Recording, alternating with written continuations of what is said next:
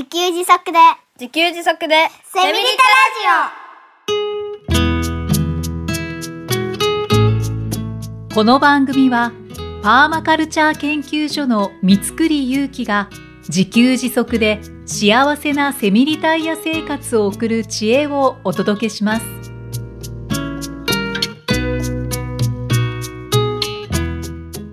こんにちは。自給自足の専門家、パーマカルチャー研究所の三つくりゆうきです。こんにちは進行役の生きみえです三つくりさん今回もよろしくお願いいたします、よろしくお願いします。さて今回はゲストに税理士のあやままさんこと岡本由美子さんをお呼びしているんですけれども、はい。三つくりさんどうしてまた税理士さんをおはい迎えしようと思ったんですか、ねえ。自給自足でセミリターラジオで、税理士さんで、はいどどう結びつくんだろうね。感じかもしれないんですけど、はい。えっと、今年の3月に、あの、パーマカルチャー研究所株式会社になって法人化したんですけれども、はい。あの、その会社の税務のこととかいろいろ出てきますので、まあ、それでいろんなことを教わっている方なんですよね。うん、うんはい。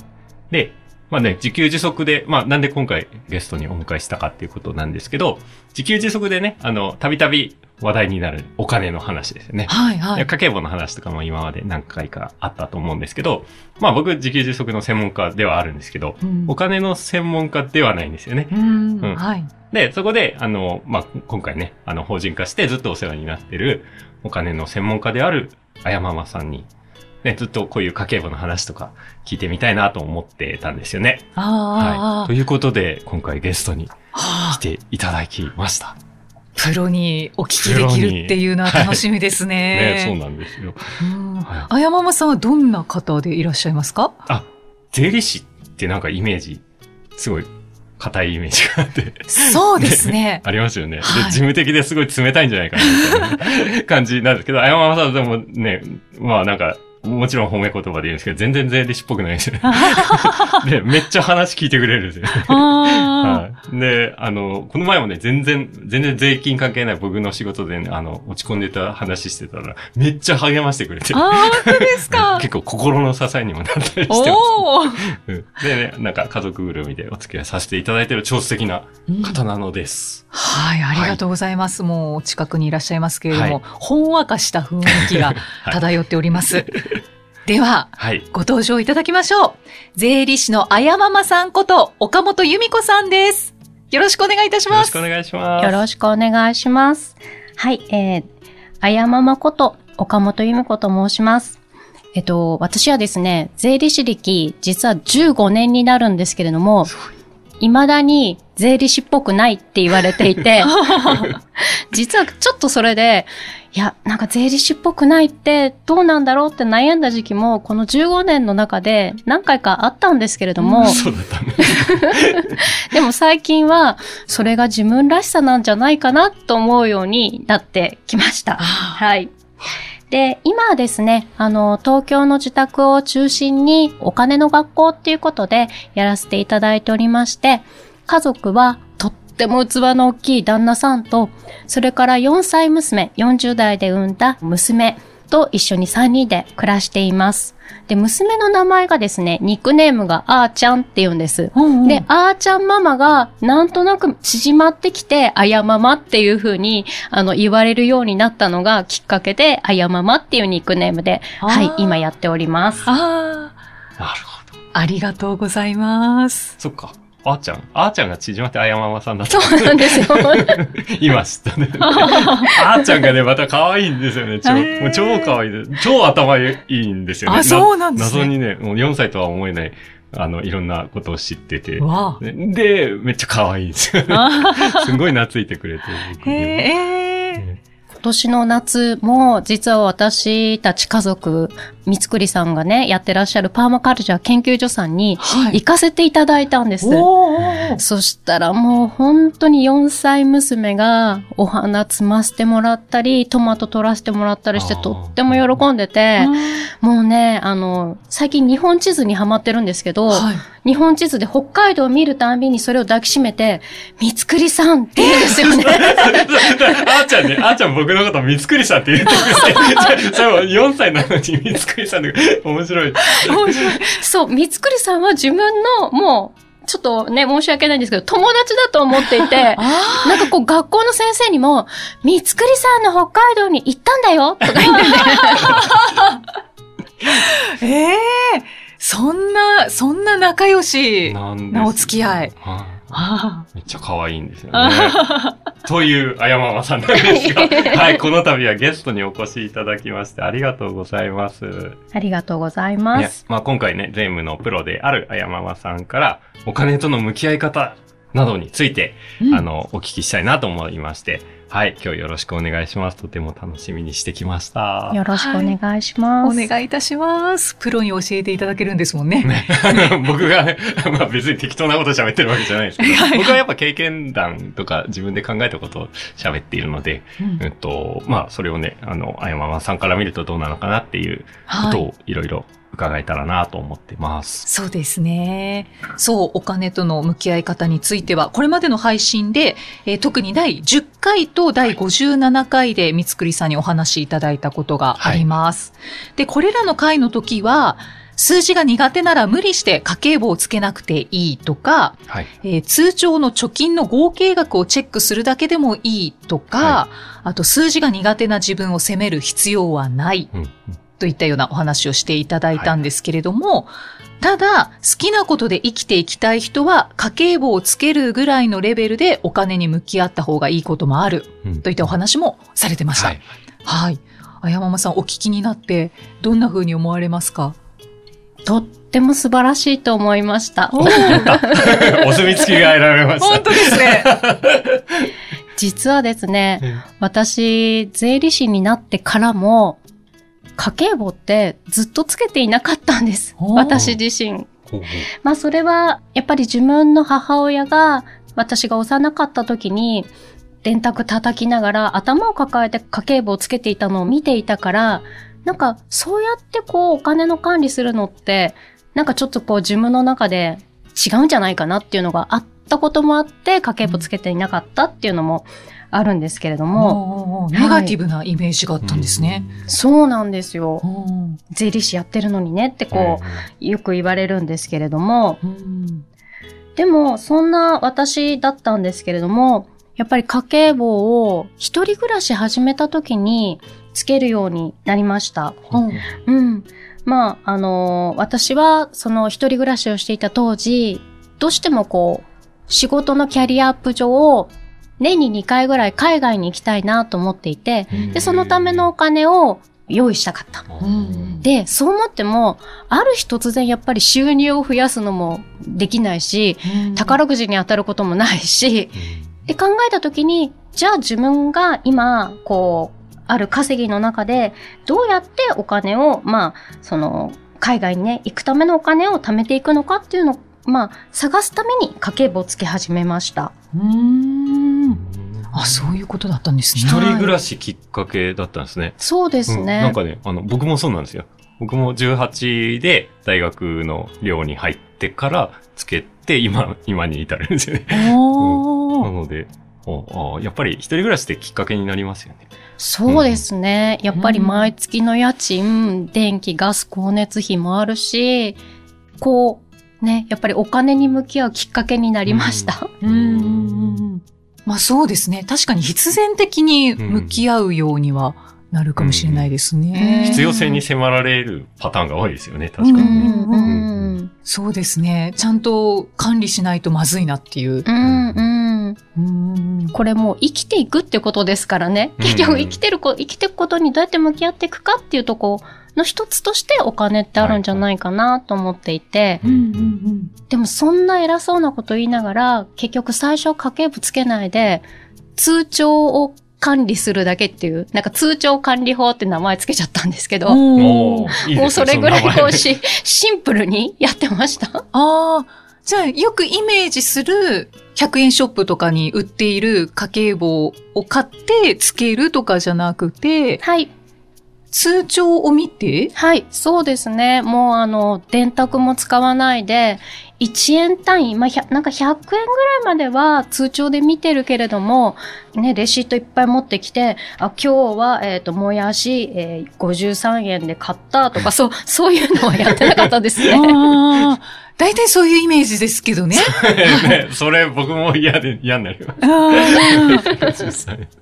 確かに細かくなるとやっぱり、こう、なんて言うんですかね。辛くなってきますようね。んいや、ほとんどの人そうだと思うんですよね。そうですね。そして、それができない自分を責めるというね、自分責めを始める人が多いんじゃないかな。うん 私はお金苦手なんですとかって、うんうん言う人が結構いる気がするんですけど、なんか、そう、その辺どうしたらいいですかっていう。そうそうですね。その、だから通帳管理法あ、そうそうを、そう、通帳管理法ね。なんか簡単そうな気がするので。うん簡単そうな感じしますよね。これはね、うん本当に、あの、簡単で、ざっくりとこう自分のお金を見つめるには、これ結構私いろんな方にお勧めをしていまして、まずですね、あの、1年分の通帳を用意します。はい。で、この通帳をこう1年見ると、大体ね、私の通帳の中では支出のパターン、出ていくお金のパターンが4つだったんです。で、一つ目は、まあ、住居、住むために必要なお金。例えば家賃とか、ローンの支払いとか、そういったものですね。はい。で、二つ目は光熱費うん。あとはまあ、あの、携帯代とかね、今電話とか通信ってやっぱり必需品だから、うんこういう通信費と、で、三つ目がクレジットカードの決済。んで、四つ目が現金の引き出しでした。で、あの、住居に必要なお金と、光熱費と通信費は、もうこれは私の中で必要なもの、生きていくために最低限必要なものだっていうふうに分けて、あとのクレジットカードの決済と現金の引き出しは、基本的に、まあ、娯楽費といいますか、レジャー費っていうふうに大枠で分けたんですね。はい、はい。別にあの、私は娯楽費とかレジャー費って、あの、かけれたければかければいいと思っていて、だから、まあそういうふうにね、区別をしました。で、そうやって区別をすると、うんこの4つの、まずこう、1年間でボリューム感が出るんですね。うんはい1年間で、あ、住居費これぐらい使ってるんだ。光熱費これぐらいなんだな。あ、最低限この金額あれば自分は生きていけるなっていうのがあって。で、それプラスアルファ、レジャー費、娯楽費で、こう、いくら使ってるのか。で、やっぱり自分はこの娯楽費をこうやって使うことが、こう、自分らしく生きる、楽しく生きるために必要なんだなっていうことがね、分かったので、うんそうすると、自分がなんか、どこに、どれぐらいのボリュームで、自分の稼ぎの中でお金を使っているのかっていうのが分かってくると、うんあ、なんか自分の価値観も見えてくるし、で、その貯めたい、まあ私の場合は海外に行きたいっていうことだったので、じゃあその海外に行くために、どうやって調整をしていくのかっていうふうに考えると、すごく気持ちが楽になりました。うーんそれは1年に1回するんですか？まず、1年分の通帳を見て、まあその、年を把握して、で、それで、やっぱり季節によって変動があるから、はいまあその時々で見返したりしますね。結結構一回それをやって、で、またその2、3ヶ月経つと、微妙に変化してるんですよ。うん一度こう振り返ってるから、なんかね、こう、潜在意識の中で意識しながらお金使い出すんですね。ここにはお金かけてもいいなとか。うん、うん、ああ、うんうんなるほど。そっかそっか。一回、よく見るだけで違うかもしれないですね。確かにね。うんううんうんん、で、今、今の分類が、住居、光熱、通信は、うん、はい。最低限これだけあれば生きていけるお金うんですよねうん、う。うんんが分かってるって結構なんか、安心感あるなって今思ったんですよね。うんうんなん、か、多くの人はその辺、まあもちろんあるんですけど、いろんなものと混ざっちゃって、ボワーっとなって、お金ないんだよねって。なんか、そういう不安、よくわからない、正体不明の不安に、を抱いてるような感じがするんですけど、住居光熱通信は生きていくのに最低限必要。うんそれ以外は娯楽費。って考えたらなんか、あって、今話聞いて、あって思ったんですよね。結構シンプルですね。ね。うんうんうん。ああ、じゃあ、あやままさんは2、3ヶ月に1回ぐらいこう、ちょこちょこ見直しというか、確認をしながら、はいそ。の通帳管理法でお金の管理をしていったっていう感じですか？そうですね。その当時はそうやってこう、お金の管理をしていました。ーはい。でもできそう。そうですね。うんやっぱり、それってなんかこう、あんまり100円単位とかで、こう、細かい数字、うん。1円単位で見なくていいし、あ、私こんなところにお金使ってるんだな、へえ、みたいな。うん知らなかった自分を知ったみたいな感じですかね。あ、そっか、それ、ということはね、えっ、と、なんか家計簿ってつけなきゃいけないみたいな、ずっとやり続けなきゃ、継続しなきゃみたいなイメージがあるんですけど、なんかね、今の話を伺うと、一回見るだけで全然違うっていう感じがしましたね。一、回真剣に見るだけで。うんうんまあ、そして、その、その区分けで見ると、また、うんわかることがいろいろあるのでうんううんん。もう今、ね、モデルをお話しいただいたので、それをそのまま直接うん。やってみると、ねね、いい気がしますね。ねあ、でね、あの、聞いてて思ったのが、その、通帳が複数ある人っていると思うんですよね。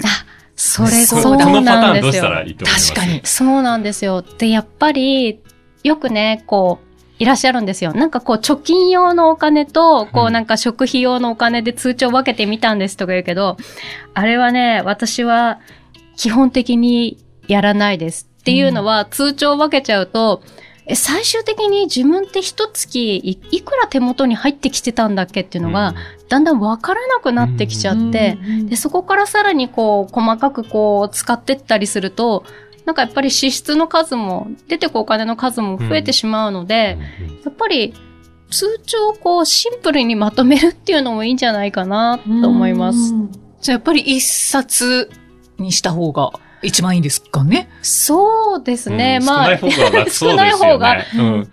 多分、お金の管理をするのが、ちょっと苦手って思ってるから、うん苦手と思ってる人は、やる工程が少ない方がうん楽なんじゃないかなって、私は思います。じゃあこれは立つってことだ。立つってことですね。さすが、前回に結びつけていただきました。通帳も立ちましょうと。そうですね。はいはい。一冊にまとめましょうと。いや、確かにね、でもね、あの、僕いろんな話聞いてる中で、通帳10冊以上あるって人を聞いたことがあって、それ、それもなんか、見るだけで嫌になりますよねっていう話をして。うん本当ですよねわけわかんないもうなんか、その10冊あるだけでお金のこと考えたくなくなりそうな 気がしたので。確かに。確かに。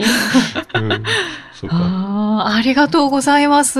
はいうんできそうっていう気がしてます。うんあよかったね、です。できそうな気しますよ。はい確かに。他にはどうですかね？なんか通帳管理法ももちろんなんかすごくいいんですけれど、はい。他にもこういうのありますよとか。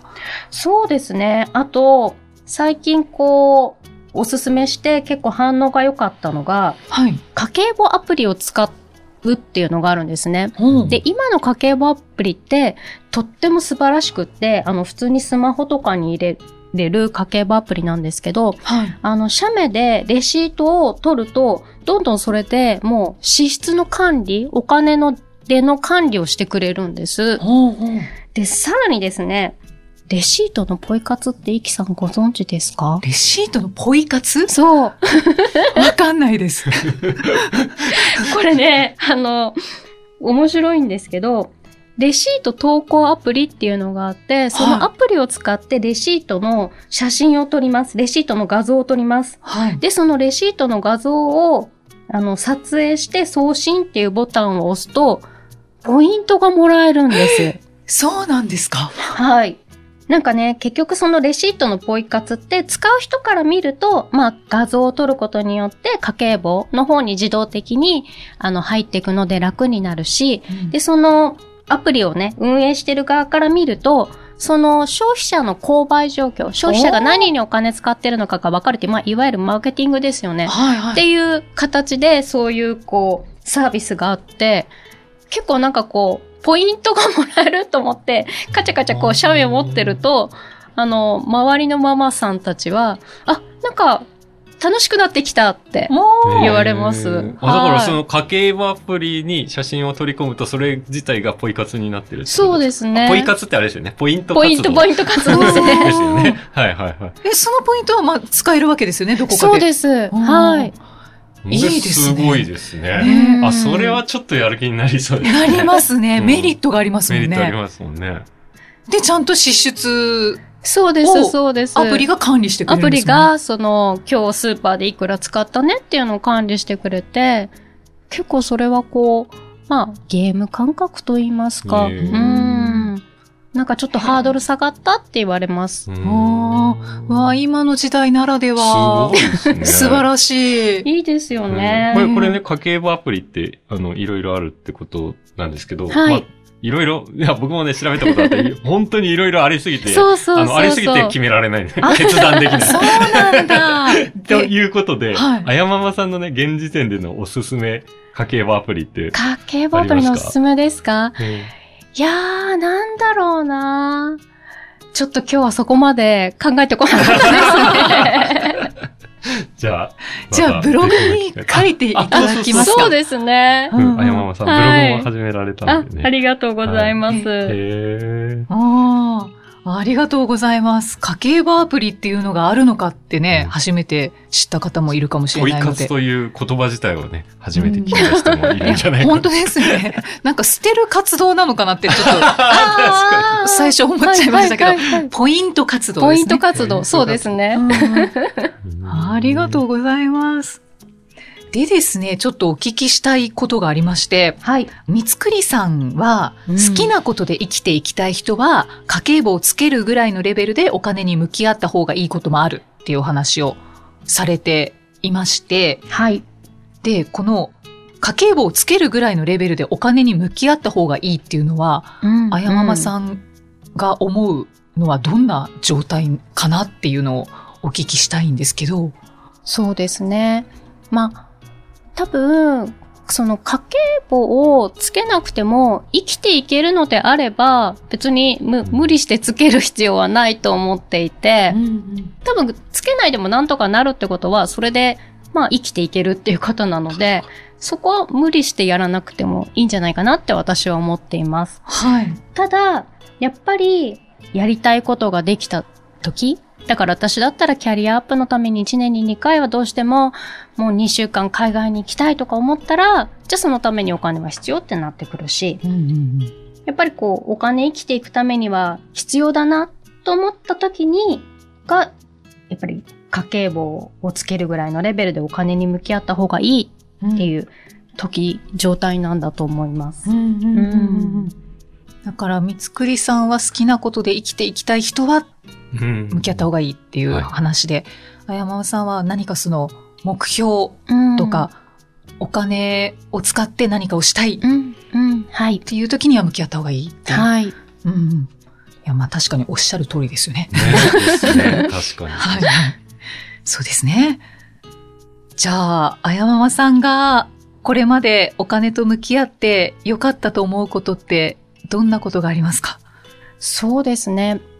結構、日々暮らしていて、やっぱりお金ってこう、なんか、まあ、使うのが当たり前だじゃないけど、なんかあんまり意識しないで使っていることって多いんじゃないかなって、私自身は今まで生きてきた中で思っていて、でも、自分が好きなものに、自分がやっぱり価値を感じるものにお金を使っていけると、まあ、優先順位つけてお金を使っていけると、やっぱりこう自分がらしく生きられるというか、自分が何に価値観を感じて、どんな時になんかこう、ハッピーな気持ちになれるのかっていうのをこう、まあ、わかる一つの指標なんじゃないかなっていうふうには思っています。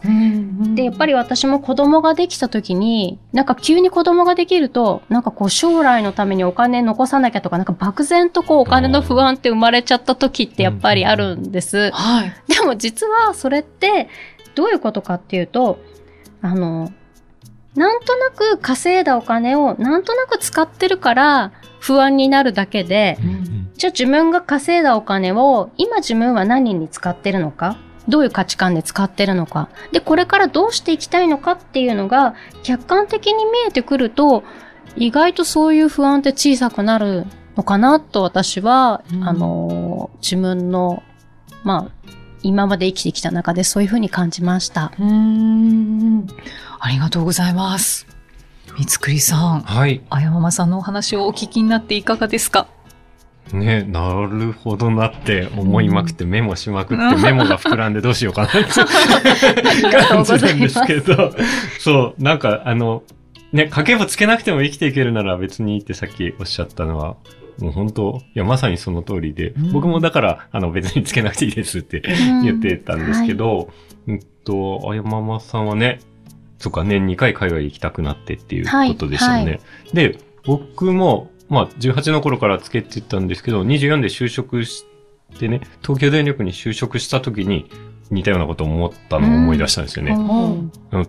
東京電力初日にね、あの、初めて東京に降り立って、はい。ダメだって思ったんですよね。僕ここで生きていけない北海道帰ろうって思ったんですよね。初日に初日にね。で、これは、で、北海道帰ったら多分、まあ今と同じぐらいの給料って多分もらえないからって、うんなぜか思い込んで、はい。で、めっちゃ貯金しなきゃって思って、なんかね、ますます、こう、なんか、家計簿のね、レベルをアップしたんですよね。円グラフにしたとはい。いう感じなんですけど。すごい。うんっていうことをね、今思い出したんですよね。だから、その、あやままさんにとっては海外行きたいじゃないですか。はい僕にとっては、あ、北海道帰りたいっていうのが、うんその時家計簿をさらに強化しようってね、思ったきっかけだったんですよね。うん。で、で、そうやってやると、確かに、うん、思ったのは、その、なんか突発的にこれ欲しいなって思った時とかに、判断がつくんですよ。判断がつきやすくなるんですよね。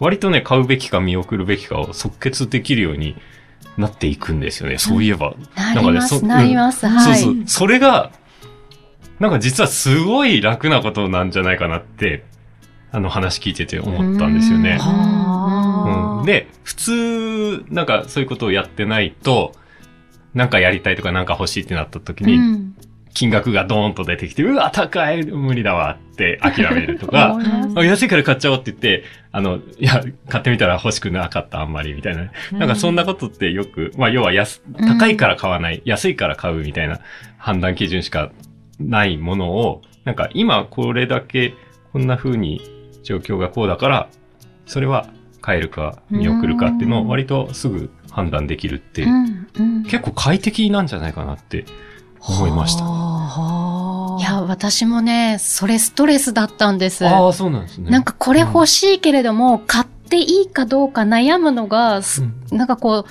そこがこうストレスで、うん多分そのストレスが、なんかこう、お金ってめんどくさいって思っちゃったんじゃないかなって、私は今、三つくりさんの話を聞いて思いました。うん確かにそうですうんね。うんうんやっぱ高いものって必ず躊躇するじゃないですか。はい。でもそこは、なんかちゃんと自分で分かっていれば、うん多少高くても、いや、これいけるっていう、こう、すぐうん判断できるってことですよね。そうですね。あうんなんかね、高い安いじゃなくて、ちゃんと必要性を見て買えるようになるんですよね。うんうんうんまあ今思い出したのは僕チェーンソー即決で買ったんですよね。はい6万円ぐらいしたんですけど。はい、はい、はい。まあ、まあ、うちの、うちの必需品なんで、うん一回あのチェーンソーが、チェーンソーの上に木が倒れて、うん思いっきりチェーンソーが潰れたので、うわ潰れるんだはい。で、まあ、チェーンソーピンからキリまでいっぱいあるんですけど、電動のね、8000円ぐらいのチェーンソーとかもあるんですけど、なんかね、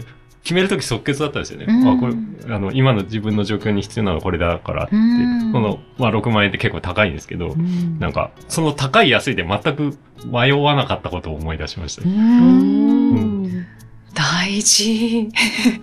そこかってなんか今思いました。うん。うん。だから、うん。そう、そうそう、わかった。あの、だから、日々のストレスなくなりますよ。うん。あの、うんお金のことに悩むストレスが、家計簿つけることで減る。それから解放されるんだったら、向き合おうかなって、結構、ね、なんかそうん。の、お金のこと考える、考えるめんどくささが家計簿つけるのが、ことによってある、ありそうに見えて、実はうんお金のストレスを減らすことなんじゃないかとうんってうん思いました。うんそうですね。うんで、その入り口が、やっぱりもう入り口からちょっとめんどくさい りますオね。オーラが出ちゃってるので、はいなります。そこも、だから今日、あやままさんが教えてくださった通帳管理法とか、えっ、と、アプリとかですね。アプリそうそうそうっていう、その、あ、なんか生きやすそうみたいなところから入っていった方がいいですよね。はい。ああ、うん家計簿の大切さが分かりましたね。わかりましたね。ですね。僕も僕ももうちょっと押していいかもなって今思いました。ねえ、そうですね。つけなくていいですよって、はわーって言ってたんですけど、うんこれつけたらめっちゃ楽、人生楽になる、ストレスから解放されるじゃないかって。本当ですね。うんそこかって思いました。私もすごいなんか腑に落ちました。ね、ね、うんうんうんそんな気がしました。はい。あ、ありがとうございまあす。りがとうございます。さすがです。ねさすがですね。さすが税理士の先生です。とんでもないですさあ、あやままさんはですね、今回、まあ、家計簿のお話をしていただきましたけれども、あの、事業をされている方以外の方は、うんやっぱりなかなかお会いする機会のない職業の方ですので、次回は税理士というお仕事についてお話を伺わせていただきます。あやままさん、次回もよろしくお願いいたします。よろしくお願いします。